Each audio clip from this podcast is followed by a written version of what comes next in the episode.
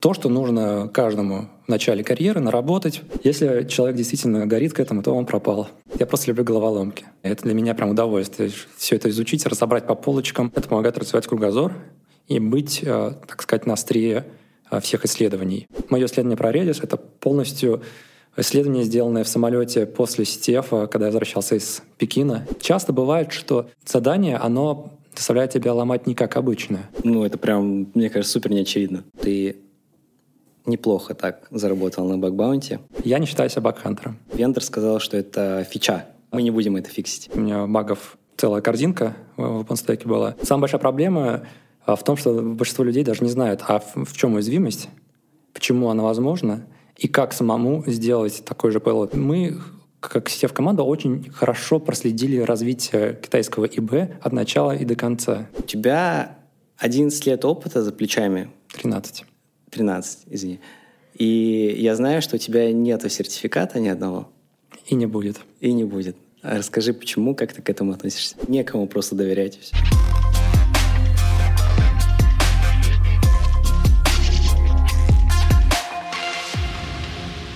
Всем привет, меня зовут Герасимов Александр, и добро пожаловать на наш очередной подкаст, посвященный вопросам информационной безопасности. А, сегодня мы с вами поговорим про максимально прикладные вещи, обсудим уязвимости в сервисах, в приложениях, немножко поговорим про исследования, про то, как развивать себя как специалиста, и затронем немножко CTF. А, сегодня у нас в гостях специалист, эксперт и независимый исследователь автор уязвимости нулевого дня в таких известных продуктах, как Redis, OpenStack, Backhunter и вообще классный человек Павел Топорков. Паш, привет. Привет. Расскажи немножко про себя, чем ты сейчас занимаешься, чем увлекаешься. На самом деле ты много за меня уже сказал, и большая часть этого правда. А, занимаюсь а, ретимом, исследованиями, а, ломаю все, что мне покажется интересным.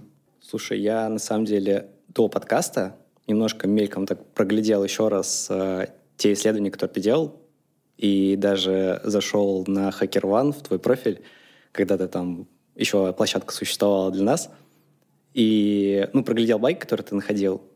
И, возможно, для наших слушателей уязвимость там ассоциируется с чем-то таким, типа там XSS-очки, какие-нибудь мисконфиги, SQL-инъекции простые — и когда я смотрел на твои баги, на твои исследования, это были ну, какие-то не самые очевидные вещи, это были прям либо цепочки эксплуатации какие-то интересные, либо прям реальные исследования. Можешь немножко рассказать, может быть, какие-то а, кейсы твои интересные, где ты там что-то такое супер сложное для себя решил, поломал, поисследовал? Э, это сложный вопрос, потому что после того, как ты что-то хорошо происследовал и поломал, оно уже тебе не кажется сложным. После этого это все кажется очевидным. Вот. Но, наверное, есть несколько таких значимых для меня лично кейсов. А, первый кейс — это, наверное, моя первая в жизни сложная цепочка эксплуатации. Она датируется где-то годом 2013, то есть где-то исполняется ей уже лет 10. А, я тогда еще работал обычным рядовым исследователем в Positive Technologies. И а, была клевая цепочка, где можно было залить файл, но одновременно его было залить нельзя, потому что это было приложение на Java, и файл заливался так, что посередине мы не контролировали часть пути, и этот путь не существовал в файловой системе. Mm-hmm. Э, в PHP мы могли бы отбросить это обычным path traversal, э, но Java путь не нормализует, и поэтому пришлось найти способ создавать произвольные директории. Вот подумайте, вот вы находите в приложении уязвимость, позволяющую создавать произвольные директории. Какой у нее будет импакт? Ну, как правило, наверное, никакого. Большинство людей на это даже не посмотрит. Но в данном случае это было максимально полезно, потому что э, я создавал произвольную директорию. Была еще проблема в том, что э, вот эта середина пути, она зависела от таймстемпа. Mm. Поэтому я создавал миллионы, миллионы директорий с, с, с таймстемпами из будущего, чтобы создать себе окно для заливки файла, и потом удалось залить shell. Это, наверное, моя первая сложная цепочка из, уязвимостей в, в моей практике. Угу. Слушай, прикольно, потому что многие, даже заказчики, когда получают report, они обращают внимание только на какие-то криты, но не обращают на low-баги, даже если они участвовали в там, сценарии эксплуатации и ну, хорошо так помогли. Ну, там, например, пример, да, вот это с созданием директории. Ну, по сути, это как бы, ну, low-бага какая-то. Ну, вот, но при этом она к криту привела. Да, то есть по факту отдельно у этой, я даже не могу, наверное, назвать это уязвимостью, вот э, этой э, фичи э, у нее нет импакта. Ну что мы можем с этим сделать? Максимум задосить, э, забив количество инот на файловой системе. Uh, ну и тут тоже, на самом деле, заказчику можно понять, все-таки каждое исправление трудозатрата, и если исправить uh, основную проблему, uh, то есть заливку файлов, то эта багова, она уже будет не такой опасной. Согласен. С ну. другой стороны, где уверенность в том, что не найдется какая-нибудь другая бага, которая, опять же, вместе с этой даст большой вот, импакт. Вот, только хотел сказать, что, возможно, будет какая-то еще бага, которая да. может ее переиспользовать. Слушай, вот ты играешь в Стефы. Да. Это в команде, ну, на мой взгляд, одна из лучших команд в России. Ну, по факту. Когда-то была. Ну, я думаю, на самом деле сейчас, ну, по моему мнению. А бывали ли случаи у тебя, когда команда билась над какой-то багой и не могла ее решить, и ты такой залетаешь, и бам-бам-бам, такой раскидал? А, ну, тут тоже, наверное, сложно так ответить. А, во-первых, у нас а, у нас в чате очень много людей сидит, но активных игроков в каждый момент времени из них было, дай бог, десяток. Угу. А, и большинство людей, они как-то специализируются на каких-то своих темах, на своих сферах а, CTF-ных заданий. Угу. А, и мы редко достаточно пересекались друг с другом. Вот. Но опять же, зависит от CTF задания конкретного. То есть даже если мы с кем-то вместе смотрим задание, угу. тут часто бывает не столько какой-то скилл, потому что на самом деле я считаю, что у нас все ребята достаточно скилловые, у каждого есть возможность раскрутить любую багу. Вопрос э, усидчивости, внимания, кто первым заметит какую-то важную деталь, кому хватит терпения глубоко копать. Наверное, только в этом разница. Так что я не считаю, что есть какая-то какие-то вариа- случаи, когда я пришел и решил то, что никто не мог решить. А, окей, хорошо. А если не говорим про команду, а про ребят, которые там работают как команда на заказчика. Да, абсолютно то же самое. То есть не приходят к тебе ребята за консультацией там, спросить, Нет, Паш, там, помоги, не можем понять, как раскрутить? За консультацией, разумеется, могут приходить, ну, как, как минимум, потому что, возможно, я был в этом опыт, я в этом я быстрее разберусь. Э, Все-таки мы часто лимитированы по срокам проекта, э, и это нормально. Но, опять же, дай другим ребятам больше времени, они также раскрутят и без меня. Согласен. А, кстати, пока мы далеко не ушли, мы упомянули ЦТФ. И для тех, кто не знает, я уверен, что большинство все-таки знают, это такие соревнования, где участвуют либо команды, либо как бы индивидуально да, участие, и их разделяют на две категории. Да, как правило, на Attack Defense и на Task-Based, там, Jeopardy. Uh-huh. Да, если во втором случае это какие-то простые задачки, где необходимо, ну, не простые, я имею в виду задачки отдельные друг от друга, независимые, а, и нужно найти неопределенный флаг, допустим, есть по сервис, и нужно там из базы данных, допустим, у администратора вытащить пароль, что является флагом, засунуть ее в проверяющую систему, и ты получаешь очки за это. То Attack Defense — это соревнование, где участвуют команды, а, у которых есть какая-то небольшая инфраструктура, тоже с сервисами, и в каждом из сервисов есть э, несколько уязвимостей. Правильно? Ну, как правило, да. Да, и задача команд, ну, если не углубляться в подробности, атаковать э, чужие сервисы, вытаскивая флаги и сдавать в проверяющую систему. И на своей инфраструктуре как бы пачиться. Да, и теперь тогда немного смежный тоже вопрос, тема. Сколько ты лет в ИБ? А, ну смотри, если верить моей трудовой книжке, то моя первая ИБ-работа датируется 2011 годом. Окей. Это, получается, 13 лет в этом году будет. Неплохо. А если не верить трудовой книжке, то есть а, как, как ну, ты считаешь? Ну, Сложно раньше. тоже ответить, потому что ну, то, что раньше было, это было увлечение, хобби. Ну, опять же, если смотреть в саты сегодняшнего опыта, то сложно сказать, что я тогда был каким-то хорошим специалистом. Вот. Сложно сказать, что я был тогда в ИБ. Вот. Но, то есть я предпочитаю, наверное, отчитывать вот от трудовой книжки. Ну, то есть у тебя там какой-то интерес появился где-то в университетских годах? Или... Наверное, в конце школы. Вот. Но что-то вот более-менее разумная, как ИБ-специалист, из меня появилась в 2011 году, наверное. Это уже конец универа или как? Это середина универа. Середина универа. Прикольно. Ну, у меня примерно так же. То есть я где-то тоже со второго курса более-менее начал хотя бы понимать, что я делаю. То есть там на первом курсе я такой типа, просто тыкался, тыкался, такой, о, прикольно, что-то получается, что-то получается. И начинал, кстати, тоже с, с ЦТФ. Они очень хорошо помогли, чтобы войти вот ну, в этот вектор. ЦТФ можно по-разному рассматривать. А, я бы даже сказал, что есть разные форматы соревнований. А есть соревнования, я не знаю, как правильно назвать, а такие не особо известные зачастую, угу. но это чудесное место для того, чтобы набить в себе практику. Там задания не очень сложные, задания, как правило, типовые, нет никаких э, сложных уязвимостей, эксплуатаций. Да, в общем, то, что нужно каждому в начале карьеры наработать, хорошая практика, э, смекалка, э, расширяет кругозор. Э, а есть задания, соревнования такие уже мирового уровня. Ну вот в начале карьеры туда соваться, наверное, бессмысленно, ну, разве что ну, да. что-то попробовать, потом читать его райтап, чтобы тоже научиться. Но вряд ли получится какой-то успех, и большинство людей это может отпугнуть. Когда ты пытаешься что-то ломать, у тебя не получается. Это может демотивировать. А, но тут уже прям хорошая разминка для ума. Я бы, наверное, сравнил с олимпиадным программированием. То есть есть олимпиада школьного э, уровня, когда у нас там простые алгоритмы, Э, ничего такого сложного, просто развитие, так сказать, как специалиста. А есть уже олимпиадное программирование мирового уровня, тоже есть чемпионаты по ним, и там уже лютая жесть, э, где алгоритмы уже давно все хорошо знают и пытаются писать максимально оптимизированный код, зная всякие особенности э, компилятора, как он скомпилирует, и как сделать так, чтобы это было максимально оптимально по количеству итераций.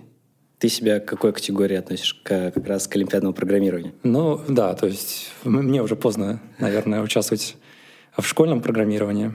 Как много у тебя людей из окружения, ну, там, процентном соотношении, кто в ИБ крутится, как раз находится примерно на том уровне и готовы к этому самому олимпиадному программированию, если мы говорим в таких терминах? Ну, на самом деле, тут вопрос, наверное, не скилла, а желания — Кому-то нравится э, решать головоломки, и они, скорее всего, и так уже э, не то что способны, они уже этим занимаются. То есть э, это не что-то, что зависит от твоего скилла. Потому что ну, скилл это нарабатывается. Согласен. А как... Э, есть у тебя какое-то видение вот за 11 лет, как человеку, который только-только входит вот в эту профессию, и он не знает, он не понимает, куда ему идти, что ему нравится, там, не знаю, а, мобилки смотреть, или там веб-приложение, или код анализировать. Сложилось ли у тебя какое-то, не знаю, впечатление или какой-то родмап внутри себя, как такому спецу, который только-только пришел, развить навыки и понять, что он хочет от себя. Или могу немного по-другому вопрос поставить. Если бы тебя откатить на 11 лет назад, как бы ты учился бы тому, что ты сейчас знаешь? А, Наверное, мой опыт будет не совсем релевантен, потому что то, что было 11 лет назад и сейчас, это два больших разных мира. Раньше э, было гораздо меньше, во-первых, тех же самых стефов, которые полезны для обучения, было меньше э, открытых площадок, в целом было меньше э, информации, обучающей информации в открытом доступе. Сейчас ее, есть YouTube-каналы уже, Э, Хабар, э, прочие блоги. Сейчас ее гораздо больше. А как учиться человеку, отвечая на этот вопрос? А, ну, тоже, наверное, сложно ответить. А, ну, CTF — это хороший способ попробовать себя в разных категориях. Если взять какой-нибудь CTF школьного уровня, назовем это так. Угу. Не хочу никого обидеть. Просто так проще, наверное. Я не придумал другого термина. Ну, как раз в разрезе олимпиадное программирование. На самом думаю, деле, это нормально. На самом деле, насколько я знаю, э, сейчас в, в контексте школьных олимпиад есть э, Олимпиада по информационной безопасности, которая как раз по факту задания CTF. Есть, есть. Мы готовим такие тоже. О, для круто. школьников, для ребят, которые либо только в универ там ну, переходят, либо вот на грани там 11 10 класс. И да, у них действительно есть там теоретический тур какой-то, вот. и потом практический. И э, несмотря, даже если, допустим, у человека, который хочет научиться, возраст совсем не школьный, э, можно взять вот эти задания, попробовать их прорешать э, в разных категориях, что-то не получится, найти на них райтапы, почитать, попробовать после этого прорешать. Угу. И а, что-то из этого даст удовольствие больше, чем другое. Ну да, где-то зажгется. Да, и но после этого, если человек действительно горит к этому, то он пропал. Как ты? Ну, типа того. Ну да, действительно, я когда про тебя вспоминаю, либо где-то встречаю тебя там в э, блогах, либо где-то в ресерчах, я сразу, у меня ассоциация человека, который вот прям супер максимально глубоко разбирается и как, не знаю, ну, извини, за, может быть, за некорректное а, сравнение, как а, такой щупальцами, знаешь, вокруг всего вот так вот захватывает информацию, просто досконально все изучает и потом выдает что-то невероятное. А, ну, опять же, там, если мы говорим про исследования, там, твои последние доклады, да, это прям что-то супер крутое. Да, для тебя это, наверное, простое, но я пытался там разобраться реально. Там вначале такой, ну так, вроде понятно, понятно, потом такой, все, цепочку теряешь. Ну, блин, ну как вообще? И потом уже в конце, ну, примерно понимаешь, про что речь была. И супер интересно, на самом деле, изучать такие темы по ресерчам. Кстати, ты как независимый исследователь, да, себя так позиционируешь. Были ли какие-то за последнее время, может быть, интересные тебе попадались те же самые исследования, ресерчи, где ну, ты прям вдохновился, либо что-то из себя ну, вынес из этого? Наш мозг устроен странным образом. Мы лучше, наверное, помним вещи прям последние. Совсем недавно прошел ЦТЦ ага. в Германии. И поэтому ну, первым, что приходит в голову, это доклады оттуда. А, чудесный доклад, который прям можно даже, наверное, рекомендовать людям далеким от ИБ. Там можно пропустить где-то в серединке техническую часть. А все остальное — это просто захватывающий детектив от а, ребят из Dragon Sector, это тоже CTF команда, про взлом поездов. Чудесная просто история. Круто. Вот, и которая может э, зажечь у людей желание поглубиться в исследование именно железной безопасности. С УТП и все подобное. Ну, ну, ну да. Как, как вообще, как ломают, допустим, телефоны, приставки, вот дают тебе железку, что, как, как вытащить мне прошивку. Угу. Потому что на самом деле всяких митигейшенов на уровне железа тоже достаточно уже много. Как это все обходить, тоже отдельная сфера. То есть, ну, лично для меня это вот такая, такой доклад, который немножко зажигает желание изучать железо. Сто процентов это максимально интересно, потому что когда говорят про безопасность, обычно сразу какие-то картинки там серверов, компов, не знаю, каких-нибудь там мобильных устройств, а мало кто задумывается про, не знаю, те же самые заводы, поезда, самолеты. Это же, блин, это намного критичнее, это там жизни людей, по сути, на весах лежат. То есть если там, там сервак поломаешь, поломает кто-то, то это для бизнеса больше критично. То есть там деньги и репутация. А если мы говорим про какие-то транспортные средства, то там уже могут быть уже жизни людей. То есть это намного критичнее, на мой взгляд, чем ну, репутация. Ну, если... Да, ну, опять же, э, это, э, наверное, больше немножко отдача, когда вот ты купил железку, разобрал ее, ставил с нее прошивку, научился ее разбирать, нашел уязвимость, проэксплуатировал именно эту железку. Это все вот у тебя на глазах. Это дает, мне кажется, немножко больше отдачи. Да, когда ты можешь руками потрогать и все посмотреть, это как на деле работает. И вот когда ты вот видел, что вот была железка изначально, вот она в коробке лежала, и вот ты уже знаешь о ней все, и умеешь ее взламывать. Это круто, да. Да. Потому что ну, с серверами это все-таки мы обычно взламываем программы на них, это как-то какой-то другой мир, нереальный. Угу. Хоть это как-то имеет отображение на реальный мир, все равно отдача не такая. Согласен. Вот. Если человека как раз зажигает... Я недавно узнал новое слово фи фиджитальность. Что это? Это как раз противоречит диджитальности. Диджитальность — это цифровой мир, фиджитальность — это физический. Вот, если человек зажигает вот эту вот смесь информационной безопасности физического мира, uh-huh. а, то, мне кажется, прям то, что ему нужно. Да, это круто. У нас даже предыдущий а, участник кто приходил на подкаст. А, подкаст был на тему физическое, физический пентест. Ну, он его так называет. Понятие такое вел. Он как раз а, что-то связанное с пентестом и железок. Вот он как раз в этой теме крутится. И он настолько поглощен своим делом, как раз вот про то, что ты говоришь, то, что можно руками потрогать, посмотреть, еще где-то потом поиспользовать это. И, блин, у него так глаза горят. Он написал книгу свою. И, ну, очень крутой чувак, на самом деле. Если будет время, у тебя глянь тоже. А, Здесь, разумеется, смотрел. А, смотрел? Окей. Ну, вы тоже посмотрите, если будет время.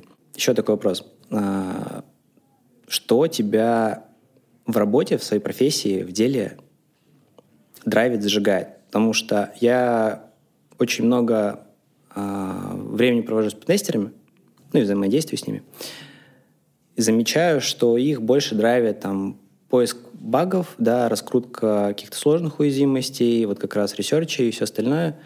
Меня, например, больше драйвит уже, ну, я для себя так объясняю, а, что когда мы, например, какой-то проект сделали, то, что мы как бы помогаем бизнесу чуть вырасти, то есть э, бизнес уже чувствует себя защищенным, он какие-то начинает процессы внедрять, ну, короче, начинается какое-то улучшение. Вот, и, соответственно, компания начинает расти. Вот, и, и меня это драйвит, да, то, что я как-то могу, я командой могу влиять на другие компании, чтобы они росли. Да, то есть меня это не угнетает, э, и я, мне хочется больше, больше делать, и мотивация, в общем, появляется. Что тебя драйвит? Ну, мне, наверное, сейчас будет немножко стыдно. У тебя такая альтруистичная модель драйва. У меня все равно наоборот. Я просто люблю головоломки. С детства любил книжки головоломок, а теперь у меня другие головоломки. Люблю э, находить места, э, которые сложно проэксплуатировать. То есть когда вот сам, самый драйв, это когда ты нашел, что вот уязвимость есть, но она не эксплуатабельна. Ну, потому что каких-то условий недостаточно. И звучит как вызов. Да, звучит как вызов. Вот люблю такие вызовы как раз. А, ну и еще, наверное, люблю изучать новое. Взять сферу, в которой я ничего не знаю. А, мало того, что я ничего не знаю про сферу, тем более я ничего не знаю про безопасность в этой сфере, вот скинуть меня, это для меня прям удовольствие. Все это изучить, разобрать по полочкам. А, ну и потом, собственно, когда еще получится результат, это вообще чудесно. Круто.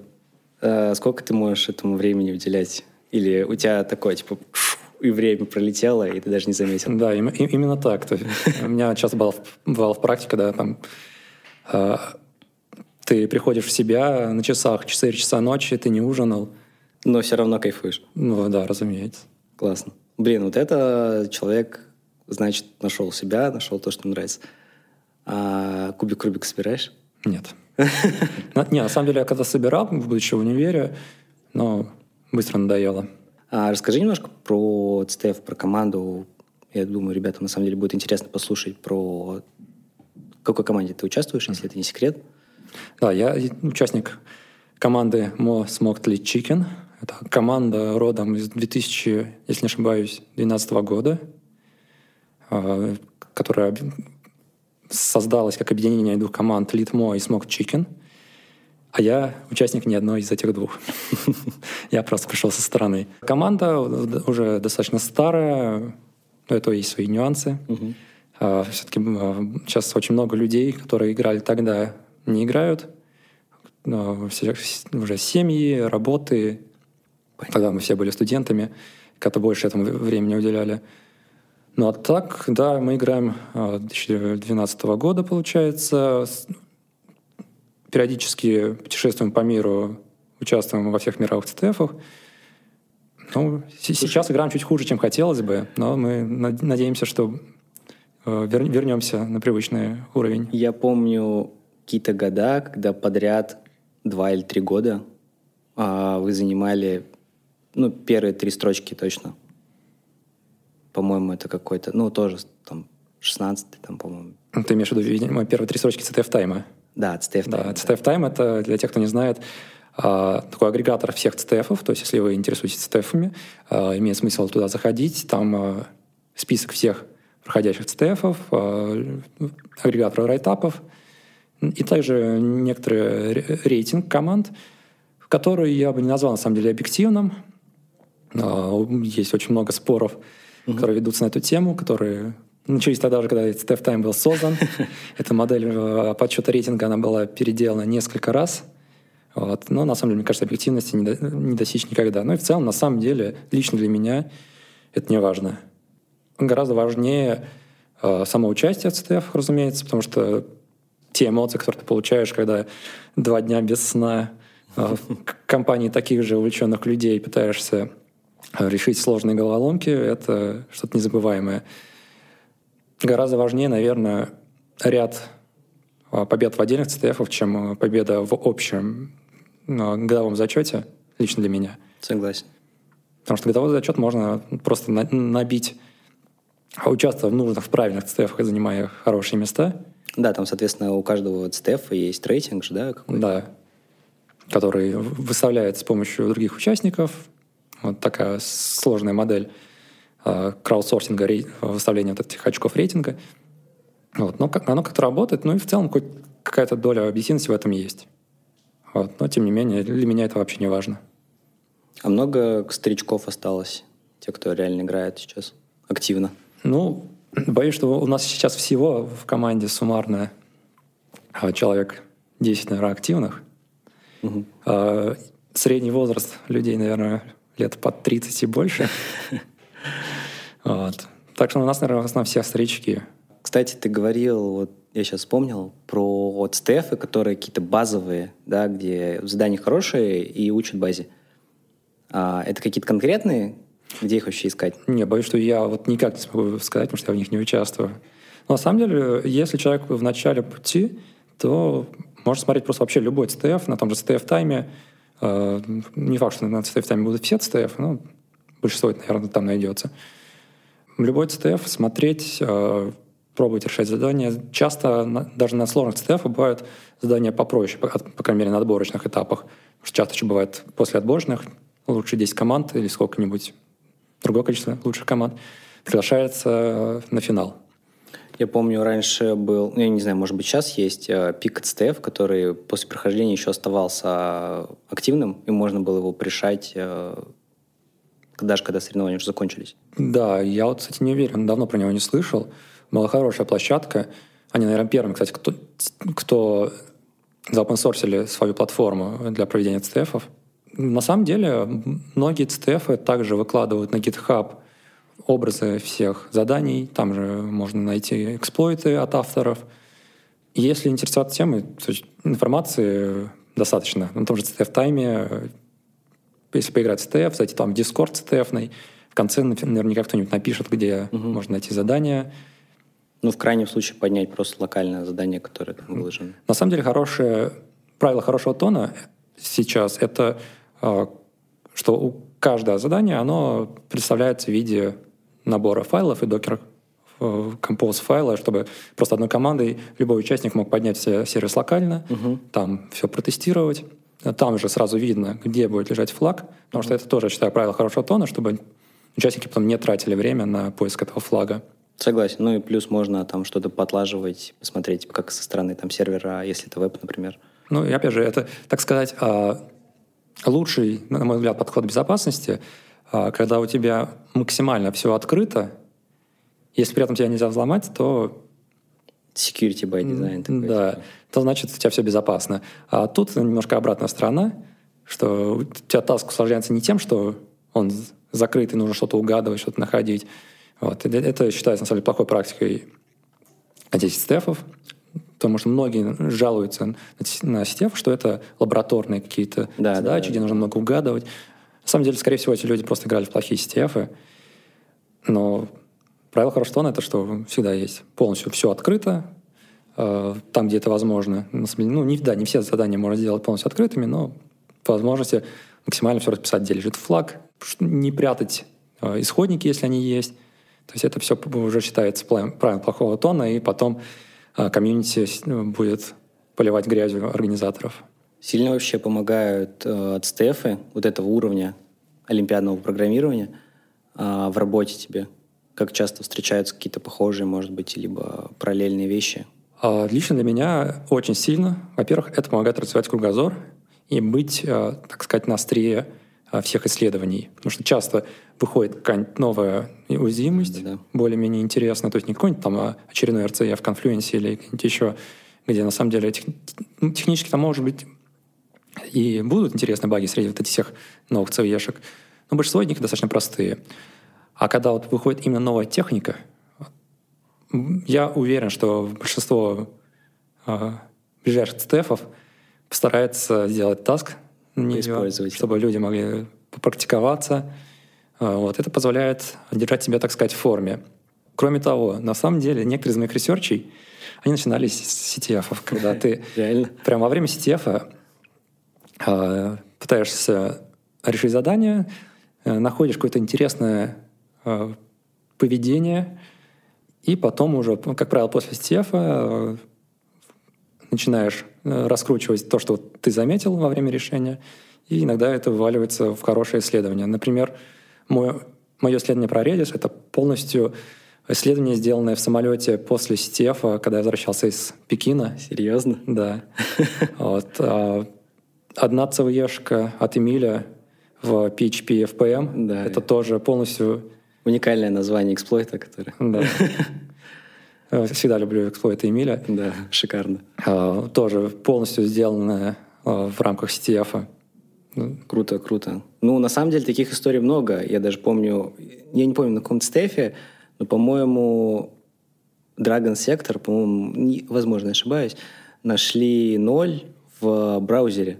Типа там Firefox или что-то еще там, типа обход песочницы какой-то. Ну, теперь таких историй реально много, когда да. исследователи в рамках CTF находят какие-то супер крутые баги и упаковывают это в огромный классный research. Да. Вот, кроме того, CTF заставляют еще взглянуть а, немножко под другим углом. Часто бывает, что а, задание, оно заставляет тебя ломать не как обычно. Вот. И это, скажем так, э, расширяет э, твою способность э, заходить с другой стороны. И я считаю, это очень полезно специалисту. Угу. И на самом деле такие задания, они прям отличные. А могу, наверное, вспомнить сразу два сходу. Они оба, на самом деле, немножко похожи. Первое задание — это, если не ошибаюсь, WCTF какого-то из прошлых годов — ребята э, сделали задание, где можно было ликать фла- э, файл, его контент, э, используя Microsoft Defender как оракул. То есть э, мы пытаемся прочитать файл с каким-то префиксом, если Defender его заблокирует, удалит, то есть мы его не прочитаем. Блин, круто. А если не заблокируют, то, то есть мы получим какой-то другой результат. Вот. И совсем недавно, если не ошибаюсь, это были отборочные к Секону. Э, это тоже оракул, но в сортировке массива. Э, суть в том, что в Голанге э, сортировка работает по-разному для массивов разной длины. Если не ошибаюсь, для 15 если массив из 15 элементов используется один алгоритм сортировки, а если 16, то другой. Прикольно. И по вот этой разнице сортировки можно было э, как раз понять, одинаковые массивы или нет. Ну и, собственно, таким образом тоже научиться э, подбирать контент файла. Кстати, на самом деле, сейчас вспомнил, вот я буквально недавно вернулся из Токио с финала Стефа, и одна команда прямо там э, нашла неоригинальное решение. Это, можно сказать, тоже новая техника эксплуатации э, в Firefox, на самом деле, я не знаю, работает ли оно в Chrome, не проверял, но просто вначале там в Firefox было задание, которое также позволяет, видя с помощью оракула, э, получать э, данные. Ну, есть такая атака, называется XSLeak. Это когда у тебя не совсем XSS, но используя разные инъекции CSS или каких-то других HTML тегов или атрибутов, ты можешь получить какую-то часть контента страницы. Вот в данном случае была интересная техника а, получения контента через видео и автоскролл, точнее автоплей. А, там, Серьезно? Да. А там то есть был написан флаг по кусочкам, и мы вначале могли внедрить произвольный код, но этот код проходил через дом Purify. Вот. Также в Dom Purify был дополнительные накрученные э, mitigation, чтобы нельзя было через lazy load этот флаг прочитать. То есть есть уже известная техника XSLIC через lazy load, когда мы э, пытаемся э, загрузить картинку э, и скроллим страницу либо к картинке, либо от картинки. Скроллим мы через, либо через якорь, либо через scroll to text функционал браузера. И в зависимости от того, загрузится картинка или нет, мы потом получаем, отскроилась страница или нет. Если мы угадали якорь, то она отскроилась. Если не угадали, то мы, собственно, мы увидим, получим один бит информации со страницы. Тут примерно то же самое, только использовалось видео э, с режима автоплей. То есть мы открываем страницу, у нас начинает э, работать видео, проигрываться, видео грузится с нашего сервера, и если страница проскроилась и видео ушло за пределы экрана, то оно останавливается. И так мы все на сервере видим, что трафик перестал идти. Круто. Такой же тоже интересный ракурс найден прямо во время HTTF. Круто. Ну, это прям, мне кажется, супер неочевидно. Ну, так вот, если подумать. Да, абсолютно. Ты говорил про CTF, про базу, да, что ребятам классно порешать какие-то задачки разносторонние, понять, э, что зажигает, и туда бить. А что дальше, допустим, человек определился, это сейчас вопрос немножко про развитие. То есть есть э, куча, ну, опять же, ты упоминал блогов, хабры, статьи, исследования. А, кто-то там нарешивает лабы какие-то, кто-то hack the box решает. Есть ли какой-то путь, то есть помимо ЦТФов, и изучение там, статей, исследования, может быть, что-то такое практическое еще, что можно внедрить у себя, чтобы прокачать? Могу, наверное, предположить, что можно устроиться на работу. Окей. Okay. Творческие, ну, какими иногда бы не казались рутинными рабочие задачи, а зачастую среди них можно найти тоже э, простор для развития своих навыков и для даже нестандартных эксплуатаций. Вот. Те, кто работал со мной, думаю, могли это видеть. Если это применимо в контексте интересов человека, возможно, бакбаунти. Вот, да, кстати. А, тоже хороший способ а, не только попробовать на практике, на реальных продакшн-системах, да. но еще и а, в случае успеха заработать какие-то деньги, иногда даже очень неплохие. Я знаю, что ты неплохо так заработал на бэкбаунте. Где какие компании ты предпочитал? Как ты их выбирал? Сразу, наверное, такой дисклеймер. Я не считаю себя бакхантером. Окей, окей. Я бакханчу максимум э, две недели в год. Это максимум, который есть. На самом деле, э, в среднем, если брать э, за период 10 лет, наверное, сколько вот бакхантинг существует, в среднем, наверное, будет даже меньше. И подход, мой подход на самом деле менялся. То есть я также, когда только бакхантинг зародился, тогда как раз тоже его попробовал. У меня было тогда, наверное, достаточно простые цели, простые в том плане а, определения, угу. не в плане, что их просто взломать. Вот. И мне хотелось а, получить выплату от а, всех крупных вендоров, от Google, Facebook вот, и так далее. Классная вот. цель. Это, на самом деле, казалось гораздо проще, чем я думал. Вот, так что ну, не заняло много времени. Тут ее закрыл цель. Что? Ты ее закрыл, да, цель? Э, это было быстро. Какие там компании были в твоей цели? Если честно, я не помню, это было 10 лет назад, как я говорю. Вот хорошо помню Google и Facebook. То есть это были такие большие гиганты, которые первыми, наверное, вышли на такой рынок бакхантинга. До того, до того, как еще HackerOne существовал. Ну, Яндекс тоже, разумеется. Но, но там, когда они только вышли, а, найти уязвимость было совсем просто не было, наверное, такого азарта. Угу. Вот. Но вообще, на самом деле, я сейчас понял, что я часто в своей практике а, ставлю такую цель, которая на данный момент мне кажется сложной и недостижимой. Это, наверное, хороший такой подход к обучению. И Яндекс как цель был тогда легко достижимым. И я поставил себе цель — это Facebook и Google. Я тогда был студентом, выплаты в Facebook и Google были при, приятные, поэтому mm-hmm. это все еще грело меня вот этим э, возможностью э, заработать потенциально. А каких-то сложных и прям крутых багах, наверное, тогда рассуждать не приходилось. Это, можно сказать, было почти что начало моей карьеры. Но, тем не менее, если брать основные домены, а не какие-то богом забытые, то Простые баги там тоже найти, скорее всего, не получится. Так что где-то вот нужно искать золотую середину. Вот. И тогда мне это быстро удалось. Э, где-то на просторах интернета даже можно найти райтапы на, и на Google, и на Facebook, потому что я их писал. Я вот. читал.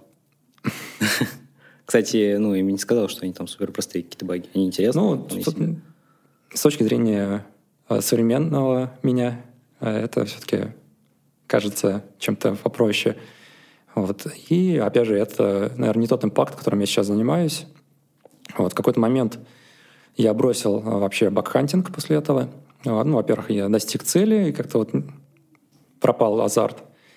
И второй момент что появились платформы, HackerOne, Backcrowd, Synac и прочие. И все это пошло в массы. Лично я, наверное, не справился с этим платформой в тот момент, а потому что а, я как человек, который пытается все максимально разобрать и оптимизировать, пытался оптимизировать bug hunting, и мне результат не понравился. То есть, мне а... кажется, каждый, кто заходит в bug hunting, он пытается оптимизировать и как-то автоматизировать это. Ну да, но оптимизация bug hunting а — это, собственно, оптимизация дохода его э, а. потраченного времени. Из тех расчетов, которые я тогда делал, получилось, что низкоимпактные баги находить гораздо профитнее. Сто процентов. И мне это не понравилось. Я понял, что я как-то начинаю создавать вокруг себя вот этот кокон, э, замыкаюсь в этих низкоимпактных багах, вот. И мне стало неинтересно, а я это бросил. И вернулся к bug hunting у, наверное, в девятнадцатом году, может быть, я вот не помню точно. То есть прошло больше пяти лет, я вернулся да. к bug hunting у. А, вернулся тоже очень необычным образом. А, я взял так называемый, наверное, неоплачиваемый отпуск. Две недели был без работы, и решил как раз посвятить это время тому, что хотелось исследовать давно. И этим оказался OpenStack. Я помню это время. Вот. Я даже а помню этот день, когда, когда ты а, рассказал об этом. Не помню где, но я помню даже место, где я находился и читал, такой думаю, блин, офигеть. На самом деле, OpenStack я встречал на каком-то из проектов много лет назад до этого, ну, немного, может, пару-тройку лет назад. Встретил на проектах, мне он показался интересным. То есть такое облако, которое можно сам развернуть. Проект сложный, с кучей разных технологий, прям раздолье для ресерчера. Давай про OpenStack немного. А какие компании ты помнишь, которые используют OpenStack и которые построили свое облако на OpenStack? Ну, чтобы просто тем, кто слушает, они понимали, насколько это ПО, оно ну, популярное, и то, что это ПО использует очень много компаний. Ох, на самом деле компаний очень много. Точно помню, что Blizzard его использует. А, по-моему, American Express использует. Не могу вспомнить, но очень много крупнейших компаний. Walmart. А, ну, по факту а, много компаний, у которых есть достаточное количество своих а, вычислительных мощностей, им нужно как-то их организовать, привести их в порядок и выдавать доступ э, людям к этим ресурсам, чтобы они могли создавать там виртуалки, объединять их в сети. Если у компании есть достаточное количество своих вычислительных мощностей, скорее всего, она не пойдет в облако, потому что это будет дороже. Да. А, и она пойдет искать а, какое-то решение на рынке, а оно по факту, наверное, из таких крупных enterprise ready решений одно. Да. И, собственно, компания появляется выбор либо писать свое с нуля, либо использовать OpenStack. И еще могу назвать одну компанию. Это компания ВК. Да, только хотел сказать. Вот, а они а, а, не только используют OpenStack у себя внутри для представления а, доступа к ресурсам для своих нужд, uh-huh. но также а, дают его а, своим клиентам. Да. Ну, грубо говоря, как Amazon. Любой желающий. Как Cloud. Да, называется VK Cloud Solutions. Любой желающий может э, зайти, зарегистрироваться, заплатить там денежку и получить э, полностью всю инфраструктуру э, в облаке на мощностях ВК. Результаты были неплохие. Мы немножко используем, кстати, ВК. Вот. И, собственно, возвращаясь моему вот этому отпуску двухнедельному, а, я решил поисследовать OpenStack и столкнулся сразу с такой большой стеной, через которую тяжело пробиться. OpenStack тяжело поднять локально. Во-первых, нужно много ресурсов, а во-вторых, а, это очень большое модульное ПО, и просто много времени э, нужно на это потратить, чтобы все эти модули поднять, связать, чтобы Везде удовлетворить э, зависимости, версии, все это сложно. Я как раз тогда вспомнил, что есть компания ВК, что можно... Э, все готовое развернуть. Да, все, можно использовать их как тестовый стенд, а себя уже локально изучать какие-то отдельные кусочки. Расскажи немножко про суть баги, потому что, насколько я помню, вендор сказал, что это фича. Типа, а... мы не будем это фиксить. Не, Вендор не сказал, что это фича. Багов было много, на самом деле, но я понял, про какую ты. А, это была а, десериализация кастомная, которую сам OpenStack разработал свой формат сериализации для питоновских объектов. Можешь немножко рассказать для тех, кто не в теме, про что такое вообще сериализация и десериализация? Суть достаточно простая. Вот э, есть у нас какие-то объекты, э, которыми мы оперируем в контексте программирования. А, если нам нужно э, эти объекты куда-либо на диск сохранить, передать по сети, либо еще что-то, нам нужно привести эти объекты а, в какой-то формат, а, в поток данных, так сказать. Формат, э, который можно записать либо на диск, либо отправить по сети, и из которого можно потом восстановить такой же объект. В целом JSON — это Э, один из самых популярных, наверное, способов сериализации. То есть это банальная сериализация данных. Почему это может быть опасно? На самом деле, наверное, большинство языков, оно имеет свои нюансы безопасности, связанные с сериализацией.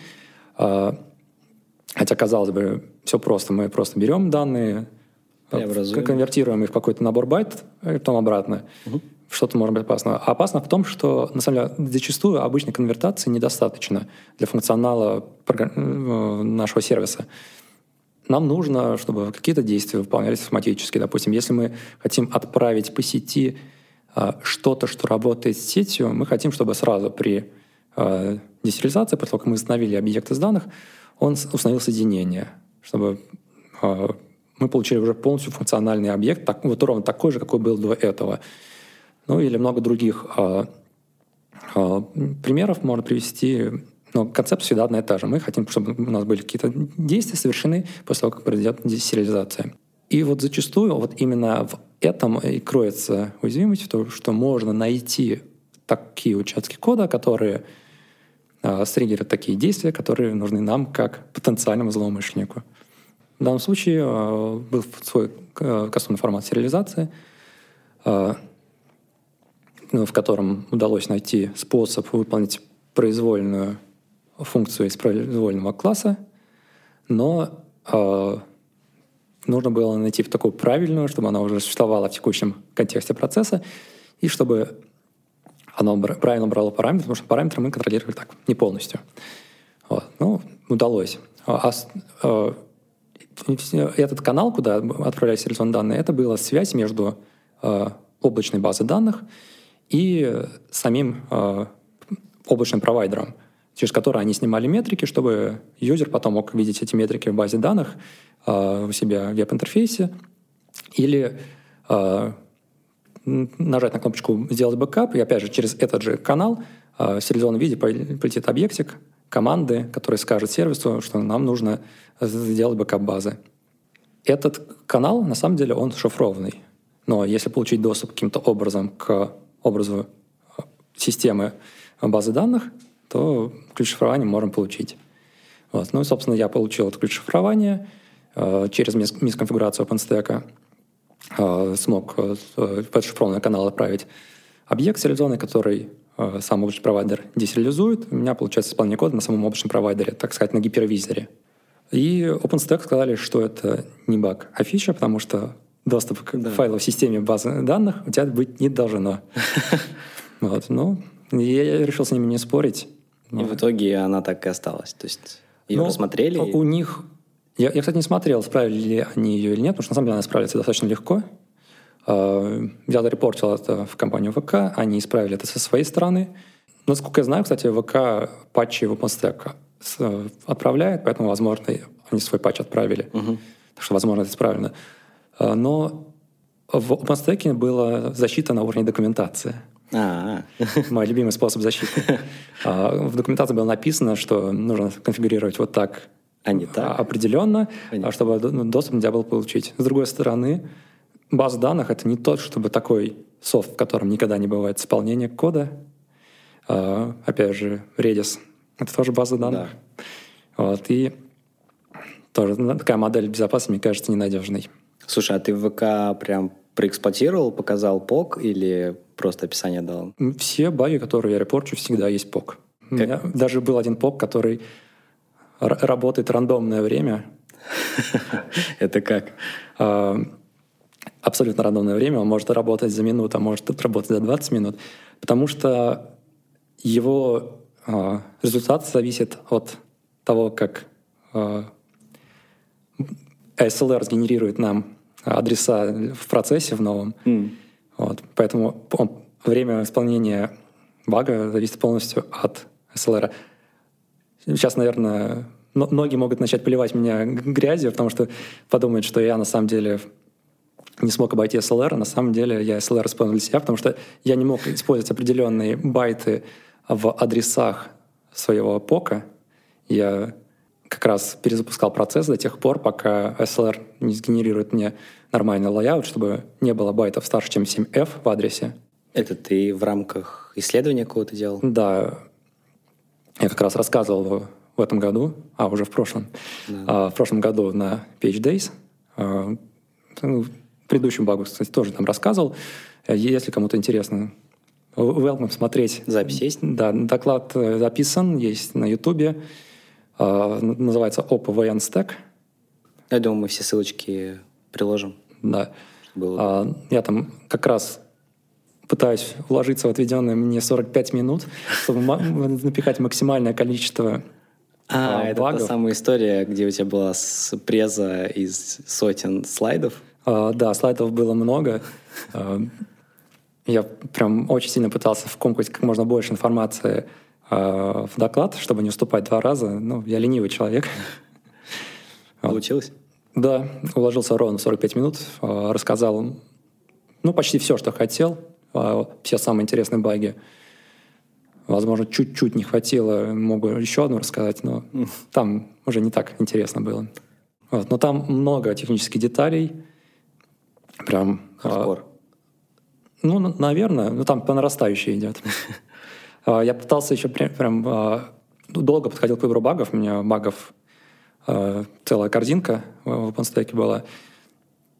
И пытался выбрать максимально интересные. В итоге остановился на максимально разнообразных багах, чтобы показать, что OpenStack это интересно, его можно рассматривать с разных сторон, вне зависимости от того, кто ты, веб-исследователь, сетевик или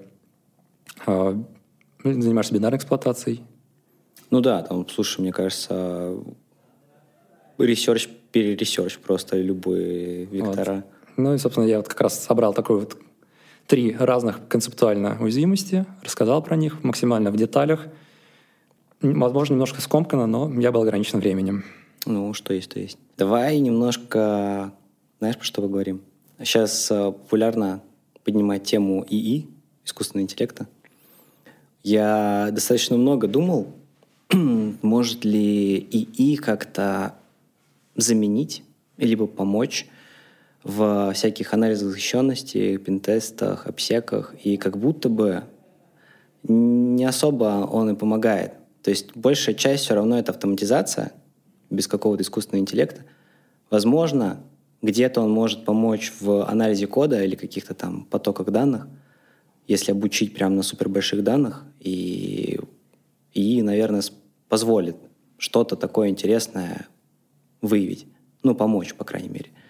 Как думаешь, вообще есть ли у ИИ будущее в разрезе вот обсека, анализа защищенности, ретима, пентеста? Где-то это вообще может быть применено? Ну, Определенно, да. А будущее у ИИ есть. Вопрос в том, как его правильно применять. А, я помню, когда только ChatGPT был а, выпущен, а, по интернету прошла просто волна постов о том, что все, мы скоро все останемся без работы. Да, да, да. Там ему скармливали какие-то кусочки кода, и он успешно находил в них уязвимости, можно сказать, даже отчет писал сам. Да, такое было. Вот. Но есть нюанс. Во-первых, любой современный ИИ, ну то, что мы сейчас называем ИИ, на самом деле это э, вероятностная модель. Так сказать, модель, которая возвращает тебе э, результат, который с какой-то вероятностью э, похож на результат э, реального человека. Да, да, да, да. И готовы ли мы доверить этому свою безопасность? Думаю, многие нет. Вот. Но тем не менее, все вот эти LLM, э, вроде ChatGPT, они прекрасно работают как помощник. Э, у меня очень много знакомых используют ChatGPT, например, для генерации какого-нибудь бойлерплейта, для написания каких-нибудь небольших кусочков кода. Например, э, для парсинга протокола. То есть тут нет вообще никакой творческой составляющей в этом коде. Это просто пройти спецификации. Просто механические действия. Заполнить нужные структуры. Да, это прям да, абсолютно да. механика. Тут э, легко видно, легко увидеть, как э, правильно нам э, э, текущая модель сгенерировала ответ или нет. Потому что на самом деле она может ошибаться прям даже в, в очень смешных местах, утверждать, что в слове «мама» нет буквы «а» и так далее. Mm-hmm. Вот. Так что тут э, проблема еще в том, что нужно контролировать ее выход. Сто процентов. Поэтому в качестве какого-то помощника это прям очень чудесный инструмент. Еще мне очень понравилась недавняя статья от Гугла, когда они использовали свою LLM, которая у них называется BART. У статьи, которую я читал, было громкое название, что вот эти LLM-модели решают э, э, математические проблемы человечества гораздо лучше, чем люди. Вот. на самом деле такой кликбейтный немножко заголовок, потому что на самом деле LM-модель действительно использовались, но был интересный подход. LM-модель была использована для генерации кода. То есть разработчики просили модель, сгенерируй мне код, который делает, там, решает такую-то задачу. Затем э, э, повторяли это тысячу раз, э, прогоняли все эти тысячу э, вариантов кода, находили те, которые во-первых, действительно работают, а во-вторых, работают угу. эффективнее остальных. То есть мы пытаемся а, повторить эволюцию. И вот здесь они примерно делали то же самое. То есть они создают какое-то а, первое поколение функций, которые пытаются решить проблему, потом пытаются их улучшить, так сказать, сделать их потомков и так далее, и так далее. А в результате действительно спустя какое-то количество итераций а, получили код, который в среднем работает гораздо лучше, чем все известные человечеству алгоритмы. Неплохо. Интересно, вот. сколько времени им потребовалось, чтобы достичь такого? Ну, возможно, это было в статье, но я не помню. У нас э, исследование с партнерами тоже есть. Ну, идет оно в процессе. А, суть в том, что они генерируют код, просят чат GPT, ну и другие модельки, погенерировать им код э, заданной функциональностью, типа там э, форма авторизации, либо что-нибудь еще, и пытаются ее улучшить, оптимизировать код, улучшить код с точки зрения безопасности. А наша задача проанализировать этот код и ну, написать, где есть баги, где нет багов, и сделать некоторые исследования, насколько вообще модельки могут генерировать код безопасно. Вот, поэтому, ну, тоже прикольно должно быть исследование – Посмотрим, что из этого выйдет. А, ну, скажем так, вряд ли он там безопасно супер пишет код, но при этом действительно помогает. Ты используешь, кстати? Наверное, стоило бы, но нет. То есть, на самом деле, я видел, как э, мои знакомые его используют как раз для генерации какого-то простого кода, и иногда это действительно быстрее, а иногда ты дольше пытаешься объяснить ей, вот. что нужно сделать, да. чем напишешь сам. То есть, если это какая-то функция, которую можно нам написать за 5 минут, наверное, это будет точно делать сам. Если это что-то очень рутинное, где там нужно прям очень много делать такой руч, ручного труда, то, возможно, я в будущем буду это использовать, но вот пока никак не У меня тоже освою. было опыт использования вот как раз рутинных задач. Я написал ТЗ, ну, прям типа расписал четко, что надо сделать, какие элементы там взять, что с ними сделать. И чат GPT вообще не то выдает. Такой, да почему нет? Я бы потратил типа да, так столько времени, сколько бы потратил, если бы сделал сам. И в итоге все равно сам сделал. Такой, блин, ну, короче, что-то не помог ты мне сегодня. На самом деле, я сейчас вспомнил, что я использовал пару раз чат GPT, но не, не совсем для технических деталей, а для генерации текстов. Когда, допустим, мне нужно написать какой-нибудь отзыв, а, то... Поздравить друга с днем рождения. Ну, типа того, то есть я может закинуть какие-то а, ключевые слова в, в чат GPT, сказать, напиши отзыв, а, там, не знаю, рекомендации по отчету восстановления уязвимостей. Да, да, нормально, иногда спасает. Тут, ну, разумеется, опять же, нужно давать какие-то ключевые слова, что нужно именно писать. А, скорее, тут я использую его как э, литературную версию себя. Да, нормально. Я тоже в таком ключе использую. Действительно, там сначала надо задать ему, там, кто ты, там, условно, и что ты хочешь получить. Потом не просто там напиши мне отзыв, а что там должно быть хотя бы какое-то облако, ну, да. из которого он может э, составить грамотный текст. Ну, короче говоря, помощник хороший, но заменить в данный момент и, и точно не сможет специалиста. Нет, ни, никоим образом. То есть а, я считаю, что специалисты могут использовать ИИ как инструмент, который им помогает работать. А, возможно, также на примере а, вот этого исследования, которое мы обсуждали раньше от Гугла, можно использовать для улучшения каких-то алгоритмов, э, в том числе с точки зрения безопасности, э, возможно, нахождения каких-то уязвимостей даже, или какой-то более умный фазинг. Но это инструмент. Сто процентов.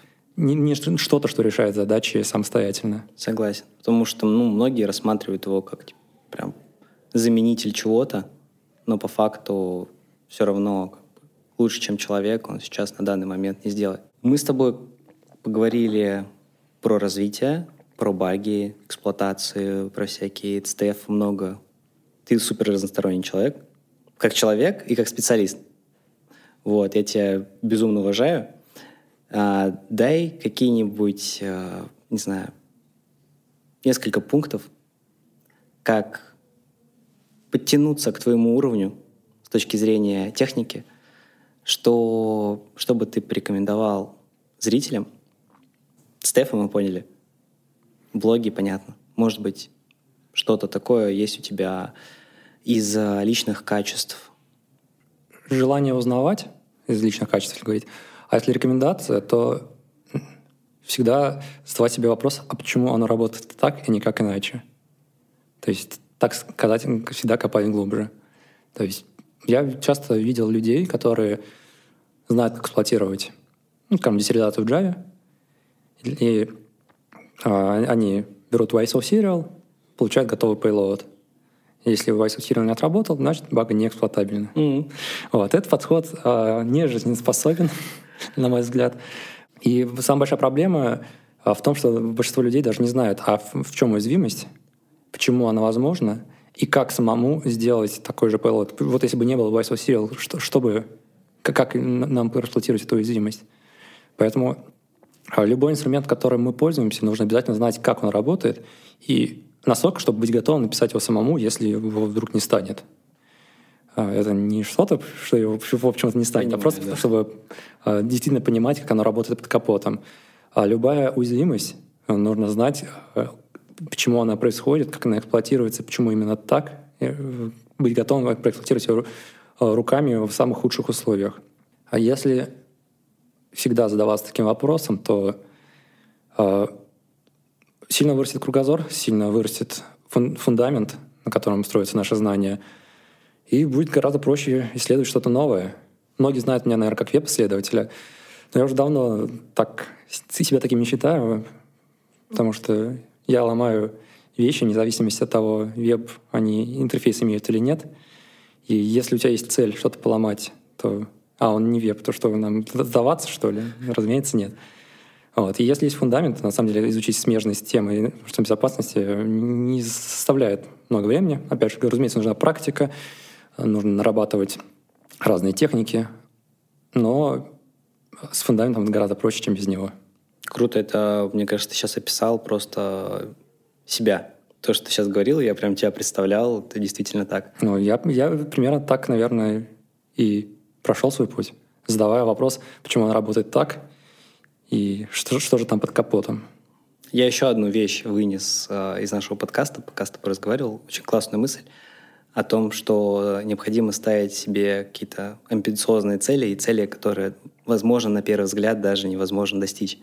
И при этом все равно как бы не опускать руки, ресерчить, исследовать и стараться добиться ее. Да, верно. Потому что не так важно даже достижение этой цели, сколько про, э, путь, которым будем проходить, достигая эту цель. Ну да, сколько всего интересного и полезного можно узнать, пока ты это все исследуешь. Про уязвимости. Очень много уязвимостей было сегодня. А, интересных, классных и сложных. То есть это какие-то цепочки эксплуатации. Ты у нас был членом жюри на Pentest World. А, и хочется, чтобы в этом году таких работ уровня олимпиадного программирования было больше. А, так что, ребята, в следующем году, точнее уже в этом году, а, приходите на Pinterest World, оставляйте свои заявочки, и давайте будем расширять мир ИБ и развивать его. Бывало ли у тебя такое за время работы, вот сколько у тебя, 11 лет опыта, а, моменты, когда у тебя случалось выгорание? На самом деле, а, оно, наверное, происходит после каждой сложной эксплуатации, потому что ты какое-то время живешь целью проэксплуатировать эту багу во что бы то ни стало. Ну, по крайней мере, это лично мой подход.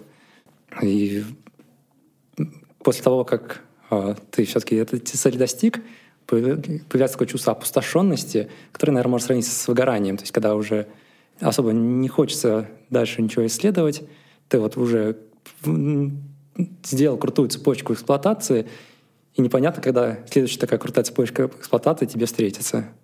Вот, разумеется, такое есть. Как ты с этим, не знаю, борешься или справляешься, или просто да. доставляешь это?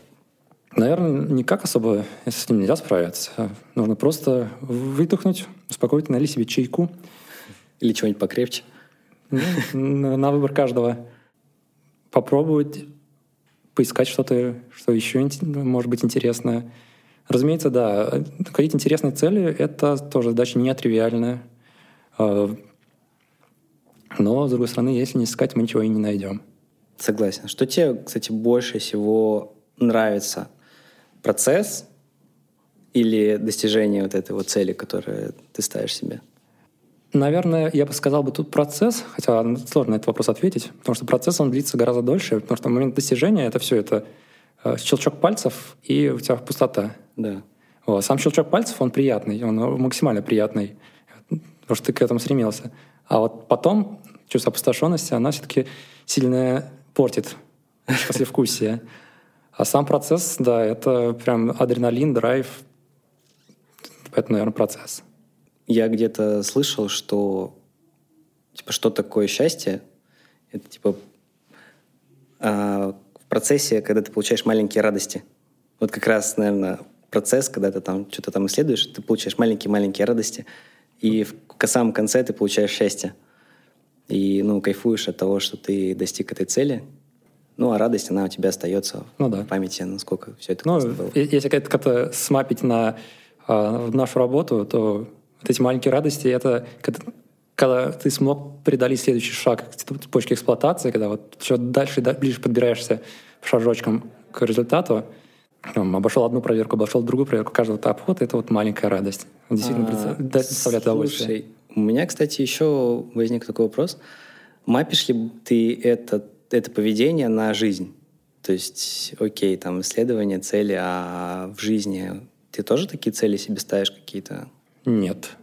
То есть я э, как-то уже понял, что в жизни э, информационной безопасности, там, наверное, мое хобби и моя работа, и за пределами него какие-то цели, наверное, не так, не так интересны уже. То есть ты находишь какие-то ну, типа суперсложные цели в профессии и, по сути, живешь этим, кайфуешь от этого? Скорее всего, да. Ну а какая еще может быть цель? Купить машину? Я не знаю. Ну, у каждого своя Спасти цель. мир? Этот мир уже не спасти. А, кстати, Вот ты участвуешь в стефах и по разным странам гоняешь. А у тебя бывали случаи, когда тебе удавалось прочувствовать ИБшечку а, именно вот в этой стране?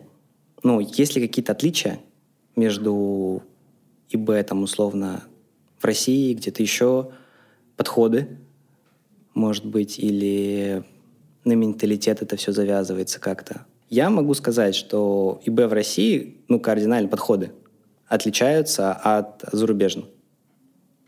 То есть у нас тут, условно, госкомпании, которые там, типа, супер там, сертифицированные ПО, там, сертифицированные СЗышки. Условно делаются некоторые вещи для бумажки. Ну, для галочки, точнее. По бумажкам, для галочки.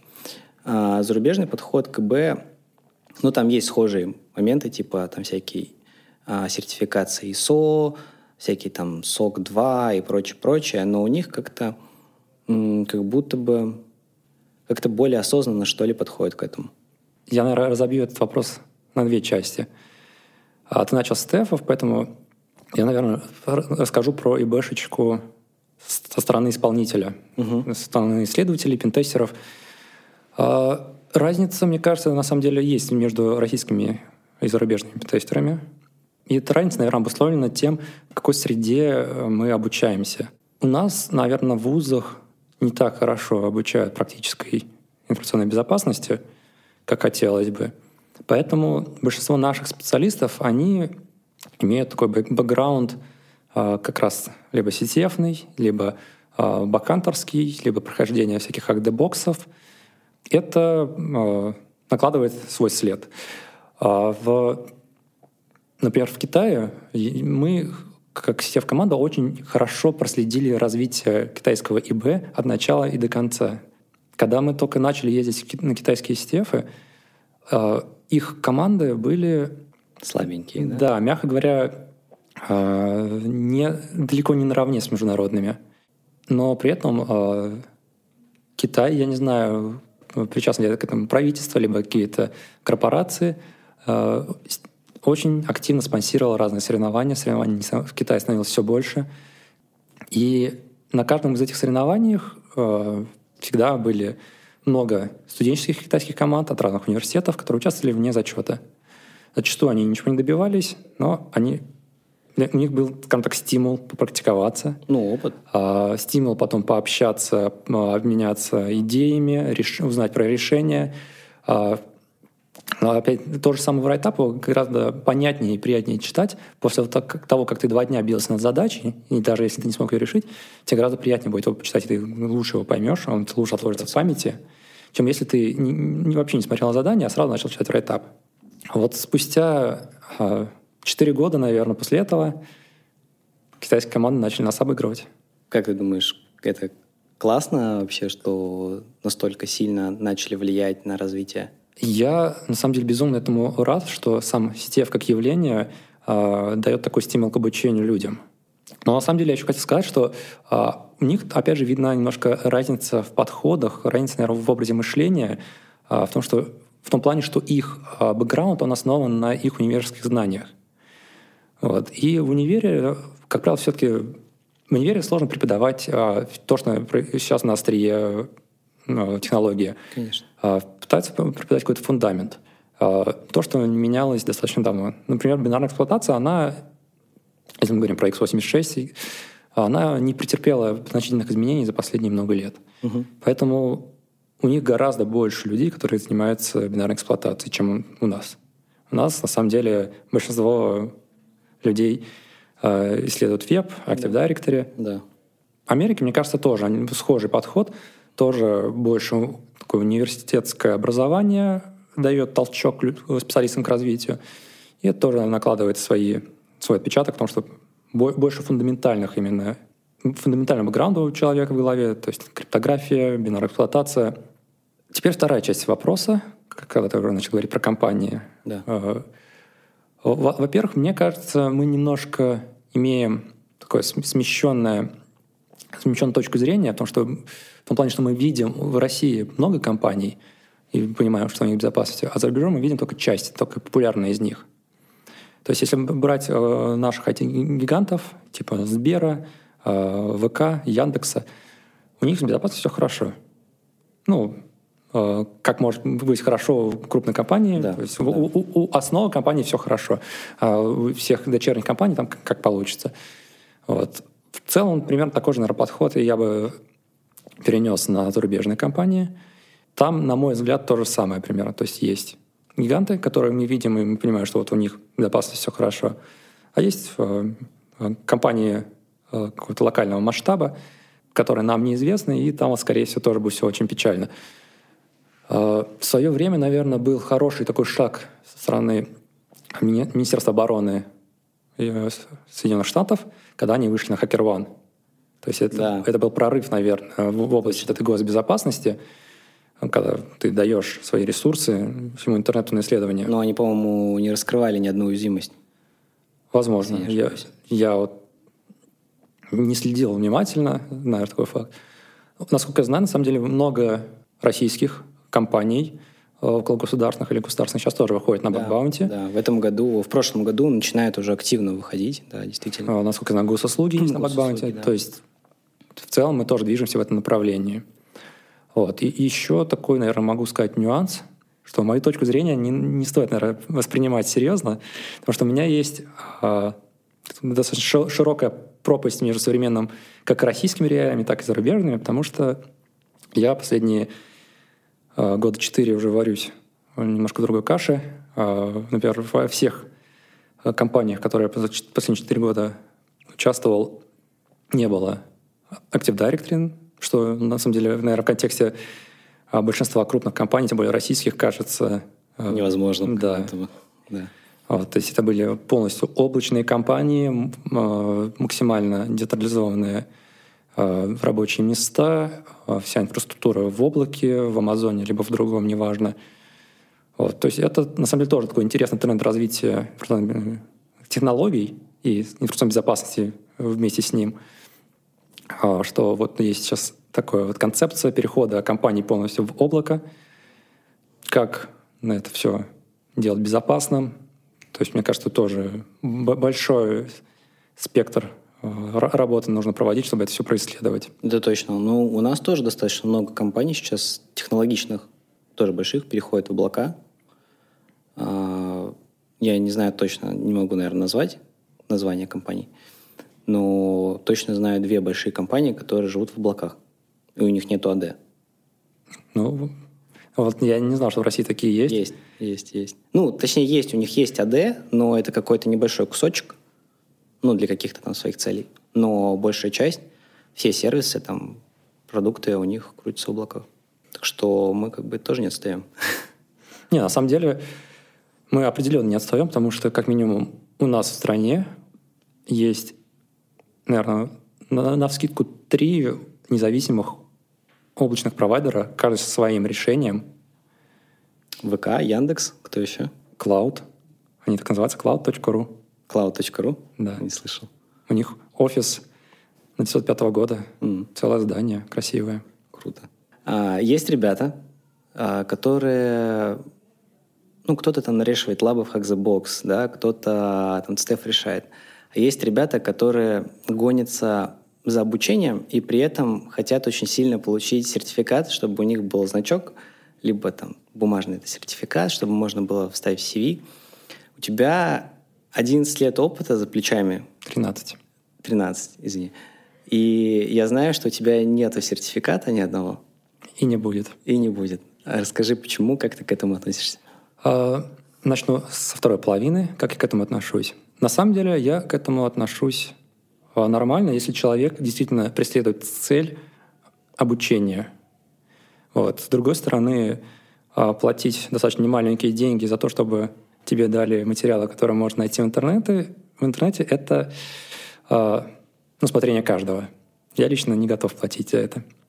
Если мы рассматриваем это как подтверждение навыков, то я категорически против этого. А, И это, собственно, почему у меня нет ни одного сертификата. Потому что я привык обучаться сам. И подтверждать навыки не вижу нужным а, по одной простой причине. Почему мы должны вообще доверять этим компаниям, которые подтверждают эти навыки?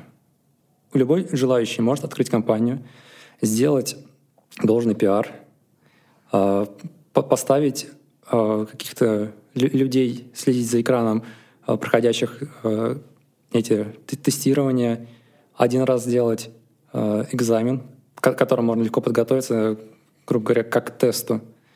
И на самом деле, даже несмотря на то, что человек сидит перед э, экраном своего ноутбука, и за ним постоянно следят, что он делает на, на ноутбуке, все равно я вижу достаточно большое количество способов обмануть систему. То есть у меня нет доверия к компаниям, которые выпускают эти сертификаты. Поэтому э, я не хочу их получать. На самом деле, если развить эту тему, я не доверяю ЦА.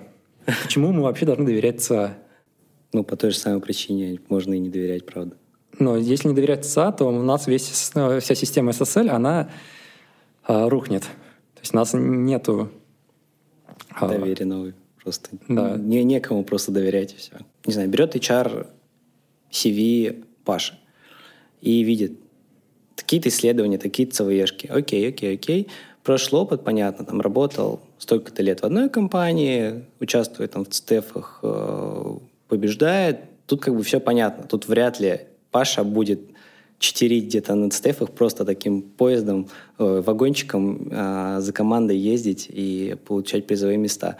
Либо там, ну, research там точно никак не подделаешь, не выдашь э, чужой research за свой. Тут как бы понятно. А другое, другое дело с сертификатами. Я знаю несколько людей, которые читерили на экзамене, получили сертификат и ходят им, как бы размахивают. Вот у меня сертификат есть, я такой вот классный специалист – и, ну, по сути, как бы ничего этот человек-то и не вынес из обучения. Окей, в этом ничего плохого нету, если человек получил сертификат, если он реально там получил знания, э, подтвердил их, ну, окей. У него такой подход к обучению. Но другая сторона, когда чувак типа ходит и хвастается этим, при этом не имея ничего в голове, это уже другая история. Ну да. А вот как искать HR, а, на самом деле, кажется, HR, они же должны делать а, первичный скрининг, отсеять э, совсем людей, не подходящих под вакансию, и предоставить уже э, техническому специалисту а, на оценку какой-то более понятный список. Опять же, HR может провести там маленькое э, интервью до этого, чтобы оценить опыт. Там в целом уже на этом этапе большинство таких людей можно отсеять, чтобы понять, достаточно ли человек квалифицирован под вашу вакансию, э, какой у него опыт, э, сможет ли он выполнять ну, эти задачи. А даже технический специалист, на самом деле, он уже, наверное, всегда найдет способ оценить скиллы, даже до встречи с, э, с кандидатом. Во-первых, HackerOne, GitHub, то есть если человек что-то пишет, код, то можно это увидеть, почитать, посмотреть, чем он занимается. Вообще адекватный он или нет, по коду можно сразу понять. Э, в целом, ну, по коду, по его проектам будет понятно, чем он интересовался, какой у него бэкграунд. А по хакервану тоже видно по багам, что он репортит, э, что он ищет. А, наступление на конференциях. Да, я понимаю, не, не все на самом деле готовы а, выступать на конференциях, у кого-то там боятся сцены, кто-то просто не, не любит это. Не все там бакантят, не у всех есть время. Но я думаю, заопенсорсить что-то, какую-то тулу, всегда возможность есть. Угу. То есть это можно добавить в CV. Я считаю, что это гораздо полезнее, чем какой-либо сертификат. Опять же, опыт работы. Э, наше ИБ-комьюнити, оно не такое уж широкое. Всегда можно найти знакомого знакомого, который работал с этим человеком, спросить у него э, по какие-то отзывы, рекомендации. Часто компании, которые заказывают анализ защищенности, пентесты, э, просят проектную команду кто будет делать проект. И э, там есть требования, опять же, по сертификатам и прочее, прочее, прочее. И ты сейчас называешь эти метрики, которые, в принципе, можно использовать при отборе исполнителей. То есть э, не по сертификатам, не по имени, фамилии, да, там, кто человек, какие у него сертификаты, а в принципе можно прикладывать какое-то небольшое резюме команды, по которому можно будет отбирать исполнителей. У нас был кейс э, интересный, когда мы проходили ну, такой отбор, то есть нас заказчик выбирал из исполнителей, и э, с, каждым из исполнителей э, созванивались и делали такое мини-собеседование. То есть, во-первых, подтверждается то, что ты действительно человек, работаешь в этой компании, И технический специалист со стороны компании, заказчика, задает ну, технические вопросы по нарастающей. То есть сначала простые, потом сложнее, сложнее, сложнее. А как тебе такой подход вообще? А, такой подход ломается а, в один простой аргумент. Не всегда в компании, которая заказывает анализ защищенности, есть технический специалист, который может задать эти вопросы, который может объективно оценить компетенции команды.